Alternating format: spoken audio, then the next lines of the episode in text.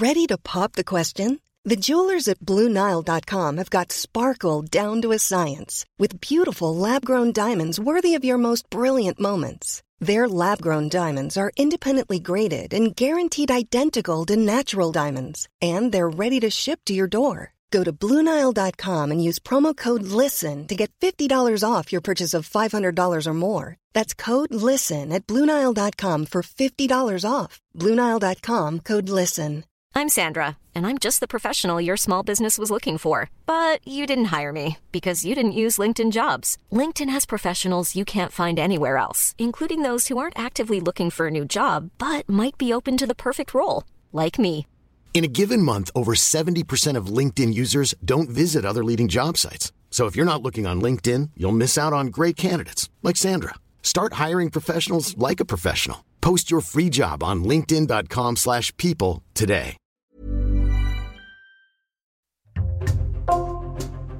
Bonjour, c'est Thibault Lambert et vous écoutez Code Source, le podcast d'actualité du Parisien.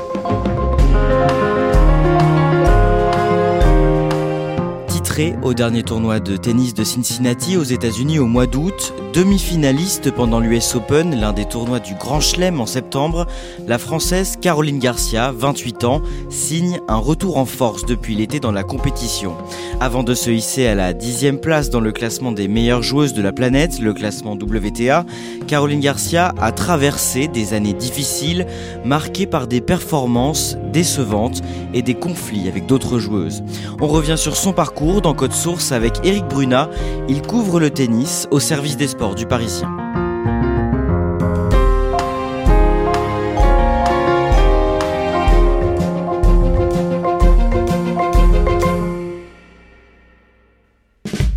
Eric Bruna, avant toute chose, pour ceux qui ne suivent pas beaucoup le tennis, Caroline Garcia, c'est quel type de joueuse? Caroline Garcia, c'est une joueuse qui est ultra agressive, ultra offensive, qui pratique un jeu à risque, qui frappe très fort. Et quand ses frappes restent dans le cours, on peut dire c'est une des meilleures joueuses du monde. Le jeudi 8 septembre, à New York, Caroline Garcia s'apprête à disputer la demi-finale de l'US Open, l'un des quatre tournois les plus importants de l'année, tournoi du Grand Chelem. Elle est là pour gagner. Elle n'est pas favorite, mais elle est là pour gagner. Elle a le potentiel et elle a la confiance parce qu'elle reste sur une victoire au tournoi de Cincinnati. Elle est sur une série de 13 matchs d'affilée sans défaite. Et elle a forcément toutes les raisons d'y croire face à la Tunisienne Ons Jabeur.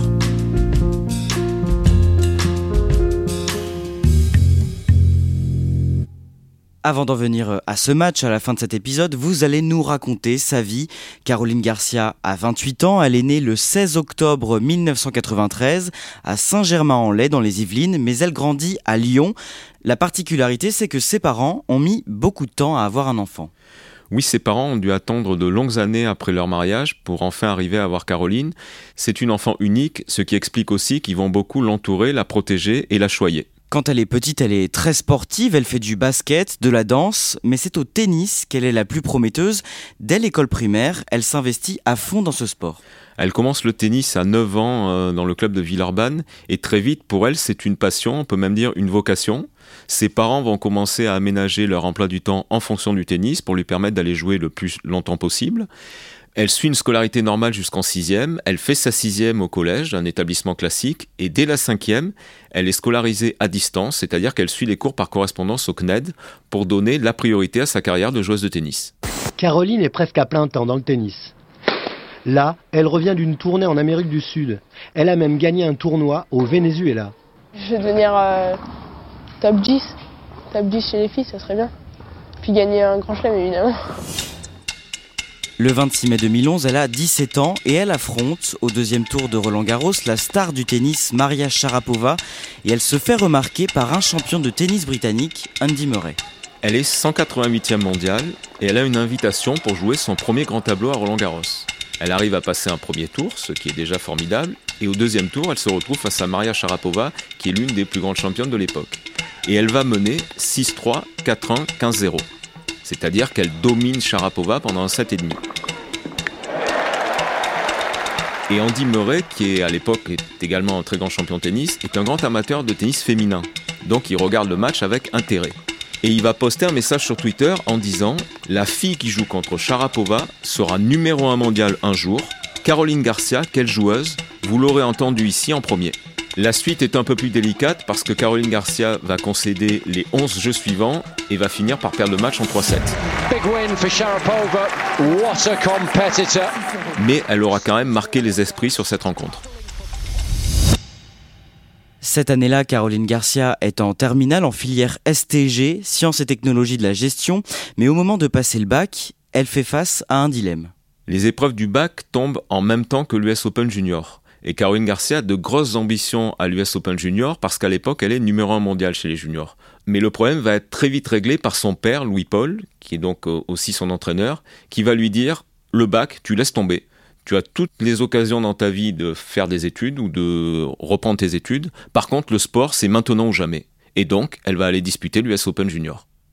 À New York, elle fait un très beau parcours, elle arrive en finale, elle bat l'Australienne Ashley Barty en demi, mais en finale, elle s'incline contre l'Américaine Mine, et surtout, elle ne passera jamais son bac. Éric Brunat, le père de Caroline Garcia, s'est organisé pour pouvoir se consacrer à la carrière de sa fille. La carrière de Caroline Garcia, c'est un peu une PME familiale. Son père, qui était directeur des ventes dans une entreprise électronique, va laisser tomber son emploi pour se consacrer entièrement à la carrière de Caroline. Et sa mère, Marilène, va prendre en main une agence immobilière pour assurer un peu l'assise financière du trio. En 2014, Caroline Garcia gagne son premier titre sur le circuit à Bogota en Colombie. Depuis 2013, elle fait partie de l'équipe de France de tennis pour la Fed Cup, l'équivalent de la Coupe Davis chez les dames. En 2016, elle remporte Roland Garros en double avec sa partenaire Kristina Mladenovic. Il est long ce retour et voilà les Françaises remportent le Grand Chelem. Incroyable Quelques mois plus tard, elle dispute la finale de la Fed Cup contre la République tchèque. Comment ça se passe pour elle? Ça ne se passe pas très bien. C'est un peu le chaud et le froid. Le chaud parce que Caroline Garcia parvient à gagner ses deux matchs en simple. Le froid parce que Kristina Mladenovic et Alizé Cornet perdent les leurs. Donc la France et la République tchèque se retrouvent à 2-2 avant le double décisif. Et ce double décisif, Caroline Garcia et Kristina Mladenovic vont le perdre et donc la France va s'incliner en finale de la Fed Cup. C'est dur, euh, ça a été éprouvant physiquement, ça a été éprouvant mentalement. Voilà, au début du week-end, euh, on aurait donné euh, pas mal pour être au double décisif. Et voilà que maintenant on perd au double décisif, bah, c'est ce qu'il y a de plus frustrant. Ça s'est joué à, rien, un petit truc qui nous a manqué dans les moments importants, un petit brin de folie, je sais pas. Caroline Garcia va prendre une décision pour privilégier sa carrière en simple. Elle annonce qu'à compter de la saison suivante, elle ne disputera plus la Fed Cup avec l'équipe de France et elle ne jouera plus non plus le double avec Kristina Mladenovic. Au printemps 2017, le capitaine des Bleus, Yannick Noah, qui tient à ce que les meilleures joueuses du pays participent aux compétitions en équipe de France, convoque Caroline Garcia pour un match de barrage contre l'Espagne. Mais le 10 avril, au soir, après 22 heures, elle fait une annonce sur son compte Twitter. Ce soir du 10 avril, elle poste un communiqué sur Twitter pour annoncer son forfait, car elle se plaint d'une inflammation du nerf sciatique. Comment réagissent dans les minutes qui suivent ses coéquipières sur Twitter? Elle ne croit pas du tout à cette histoire de blessure. Donc ces trois coéquipières de l'époque, Christina Mladenovic, Alizé Cornet et Pauline Parmentier, vont toutes les trois poster le même message sur Twitter à quelques secondes d'intervalle, un LOL, L-O-L, qui en dit très long sur ce qu'elle pense de l'attitude de Garcia. Et le 16 avril, à la télévision sur France 2, dans l'émission Stade 2, sa partenaire de double, Christina Mladenovic, va plus loin. Si euh, on fait toutes mm. euh, comme elle, son choix, bah, il n'y a plus d'équipe de France. Entre guillemets, elle nous manque aussi un peu de respect à pas vouloir venir et être euh, solidaire. voilà, c'est un esprit d'équipe, donc évidemment, on n'est on pas contente. On sent que le ton est froid et ferme parce que Christina Mladenovic se sent trahie. Elle se sent trahie comme joueuse de tennis de l'équipe de France, mais aussi comme partenaire de double sur le circuit avec toutes les victoires qu'elles ont pu avoir toutes les deux auparavant. Comment Caroline Garcia vit cette polémique et ces accusations euh, d'égoïsme? Elle le vit très mal forcément. Elle ne comprend pas qu'on doute de la véracité de sa blessure dans la mesure où elle a toujours eu des problèmes de dos dans sa carrière. Donc elle est obligée de venir sur Paris, rencontrer le médecin de la Fédération française de tennis qui constate la véracité de sa blessure et elle déclare finalement forfait pour cette rencontre. Dans les mois qui suivent, en 2017, elle poursuit sa carrière en simple et ça semble être le bon choix pour elle puisqu'elle brille dans plusieurs tournois. D'abord, elle va atteindre son premier quart en Grand Chelem à Roland Garros. Trop forte aujourd'hui Caroline Victoire très nette de la jeune lyonnaise. Et surtout, elle réussit une fin d'année extraordinaire. Elle arrive à remporter coup sur coup deux gros tournois WTA qui sont les tournois juste en dessous des grands chelems. Elle gagne en Chine, à Wuhan et à Pékin. Et elle l'a fait Elle l'a fait Cette fille est une géante Incroyable Caroline Garcia Elle se qualifie pour le Masters, qui réunit en fin de saison les 8 meilleures joueuses de l'année. Et au Masters, elle perd en demi-finale contre Venus Williams, mais elle vient de montrer à la Terre entière qu'elle fait partie du Gotha mondial. Là, elle est donc dans l'élite du tennis féminin, quatrième au classement mondial, mais ensuite, c'est le trou noir. Ensuite, il faut arriver à digérer la réussite, parce que ce n'est pas toujours facile euh, d'être au sommet et c'est encore plus difficile d'y rester. Donc il faut apprendre à gérer les sollicitations médiatiques, il faut apprendre à gérer la pression, les nouvelles attentes du public, ses propres euh, ambitions. Et tout ça, euh, Caroline Garcia a 24 ans et elle n'arrive pas forcément à en prendre la mesure. Elle manque encore un peu de maturité. Et elle termine l'année numéro 19 au classement. En février 2019, elle retrouve l'équipe de France en Fed Cup contre la Belgique, mais sans pour autant être réconciliée avec ses partenaires. Ses partenaires, à commencer par Kristina Mladenovic, ne lui ont pas vraiment pardonné d'avoir voulu faire carrière en solo et quelque part les avoir laissés tomber. Donc il faut qu'à l'époque, le capitaine de l'équipe, qui est Julien Beneteau, soit extrêmement diplomate et marche un peu sur des œufs avec toutes les filles pour arriver à rassembler tout le monde vers l'objectif commun. Alors sur le cours, ça va plutôt bien se passer parce que Caroline Garcia va gagner ses deux matchs, l'équipe de France va s'imposer en Belgique 3-0, donc là c'est parfait. Mais Caroline Garcia elle-même est consciente des traces que ça va laisser.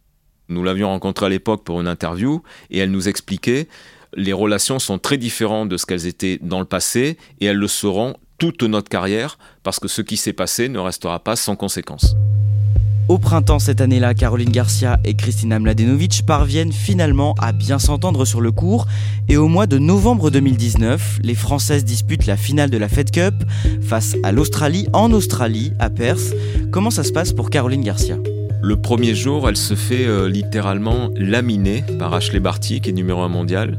Donc elle prend 6-0, 6-0. C'est quand même un événement extrêmement rare dans une carrière. Et comme face à la République tchèque en 2016, la France se retrouve à 2-2 avant le double décisif qui est disputé par Caroline Garcia et Kristina Mladenovic. Il faut aller chercher la victoire face à Stosur. Et parti sous les yeux de M. James Kirotavang. Allez les filles, c'est maintenant Et cette fois, les Françaises vont pas laisser passer leur chance. Balle de match à nouveau Et elles vont gagner. Oui,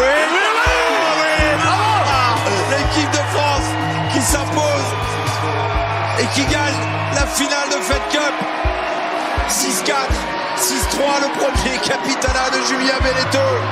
Cette famille recomposée, ce groupe qui s'est reconstruit.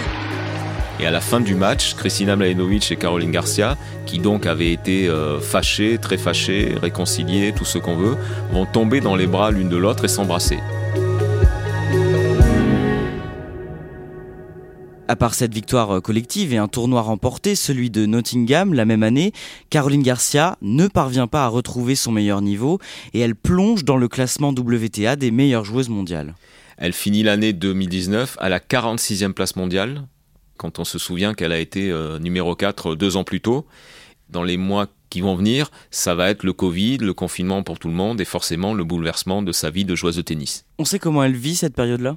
C'est forcément une période difficile dans la vie d'une sportive, mais euh, Caroline Garcia ne se laisse pas abattre pour autant.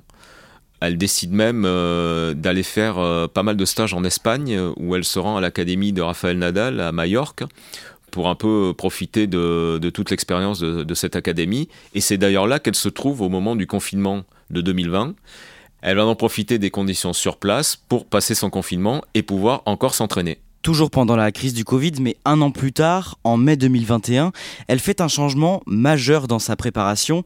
Elle prend un entraîneur qui n'est pas son père. Son père l'entraînait euh, vraiment depuis 2012. Donc ça faisait 9 euh, ans qu'il était à ses côtés 24 euh, heures sur 24. Et là, elle décide d'embaucher Gabriel Urpi, qui est un entraîneur espagnol, qui est un ancien entraîneur de l'équipe de France de Fed Cup, donc il travaille à l'académie Nadal en Espagne. Et elle passe quelques mois avec lui, mais la mayonnaise ne prend pas. Et au bout de quelques mois, elle change d'entraîneur Et à l'hiver 2021, elle prend un entraîneur français qui s'appelle Bertrand Perret. Le père de Caroline Garcia n'est jamais très loin parce que c'est lui-même qui a conseillé Bertrand Perret à sa fille. Et ce n'est pas le seul changement qui intervient dans sa préparation. Ce n'est pas le seul changement parce que déjà euh, son père va prendre ses distances et s'occupe désormais d'un rôle de manager, donc il n'est plus là au quotidien. Et en plus de Bertrand Perret, elle va aussi euh, embaucher à plein temps une kinésithérapeute, physiothérapeute qui va la suivre sur le circuit. C'est-à-dire que c'est euh, un trio qui depuis se déplace toutes les semaines ensemble sur le circuit.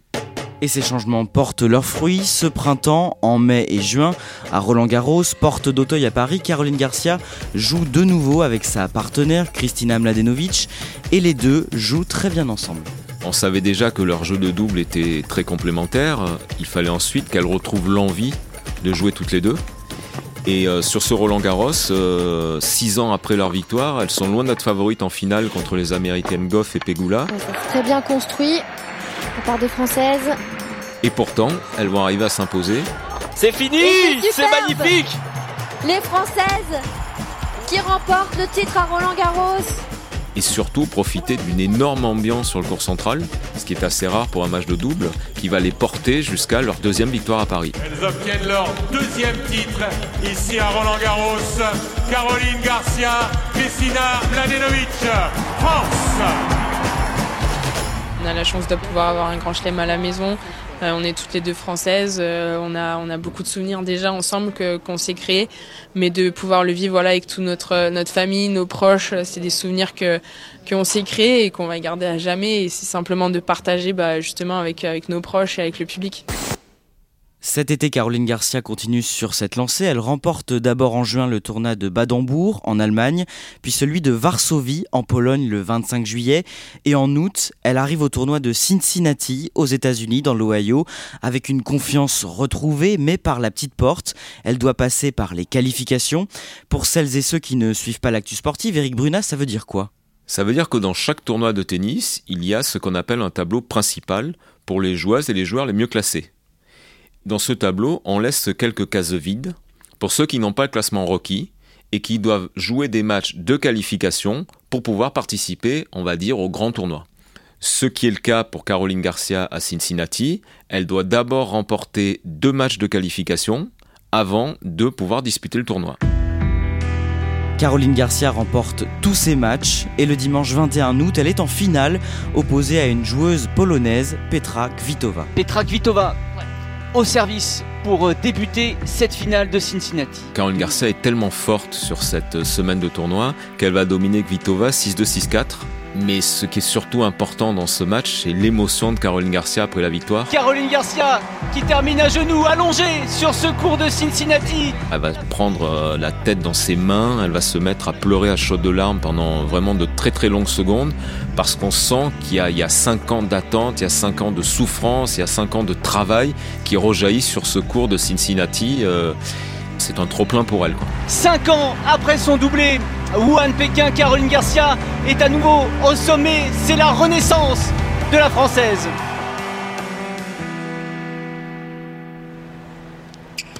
Eric Bruna, le 29 août, Caroline Garcia est en lice dans l'US Open à Flushing Meadows. Comment elle joue à ce moment-là? On peut presque dire que Caroline Garcia vole sur le cours. Alors c'est un jeu de mots un peu facile parce que la signature euh, de Caroline Garcia après chaque match, c'est de faire, euh, de mimer l'avion et de traverser le cours en mimant l'avion. Donc c'est pour ça que tous les poncifs sur l'aviation y sont passés. Mais là, il n'y a pas d'autre mot. Elle survole littéralement ses cinq premiers matchs, elle ne laisse aucun set à ses adversaires, elle étouffe tout le monde et elle semble quasiment inarrêtable. C'est fait Dernier revers dans le filet et Caroline Garcia poursuit sa route incroyable après son titre à Cincinnati. Et c'est la première fois qu'elle se qualifie pour la demi-finale d'un tournoi du Grand Chelem. Et on en revient au début de cet épisode. Le 8 septembre, Caroline Garcia affronte donc la joueuse tunisienne Onze Jabber. C'est Caroline Garcia qui démarre cette rencontre au service. Dès le début de la rencontre, euh, Onze Jabber est dominatrice.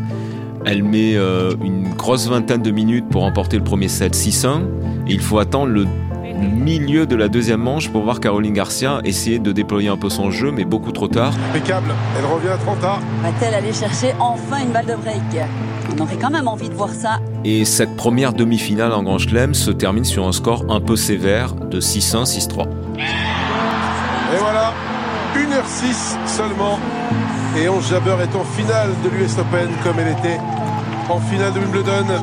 Caroline ne se sera libérée que bien trop tard, malheureusement pour elle. Comment réagit Caroline Garcia après cette défaite? Il y a forcément beaucoup de larmes euh, sur le coup de la déception d'être peut-être passé à côté d'une occasion unique, d'avoir peut-être laissé passer sa chance.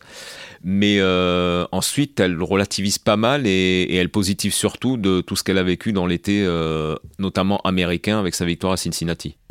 Malgré tout, Eric Bruna, le fait d'être allé aussi loin dans la compétition à l'US Open, c'est déjà une victoire pour elle Bien sûr, c'est une forme de victoire pour elle parce qu'elle retrouve le top 10 mondial et cette fois, elle semble beaucoup mieux armée pour y rester et pas pour y faire un bref passage comme elle a pu le faire en 2018.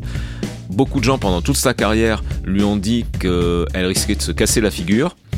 Elle a maintenu le cap contre vents et marées, donc tous les espoirs lui sont permis.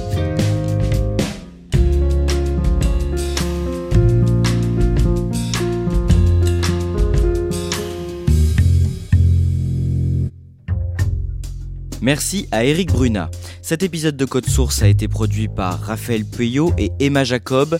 Réalisation Julien Moncouquiole. Code Source, c'est le podcast d'actualité du Parisien. Nous publions un nouvel épisode chaque soir de la semaine. N'oubliez pas de vous abonner sur votre application audio préférée pour n'en rater aucun. Et puis si vous voulez nous écrire, c'est possible sur Twitter, at Code Source, ou directement à cette adresse, codesource at leparisien.fr.